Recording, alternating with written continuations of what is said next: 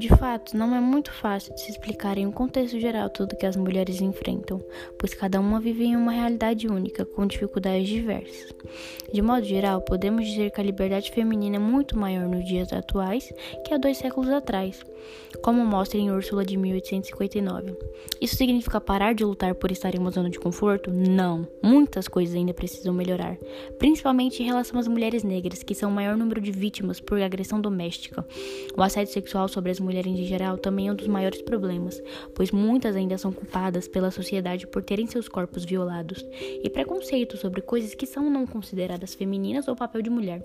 A mulher cada dia mais ganha voz e espaço, o que é fundamental para a igualdade na sociedade. Todo, todos precisam ter seu lugar de fala e respeito. Podcast do segundo ano do ensino médio sobre a condição da mulher nos dias de hoje.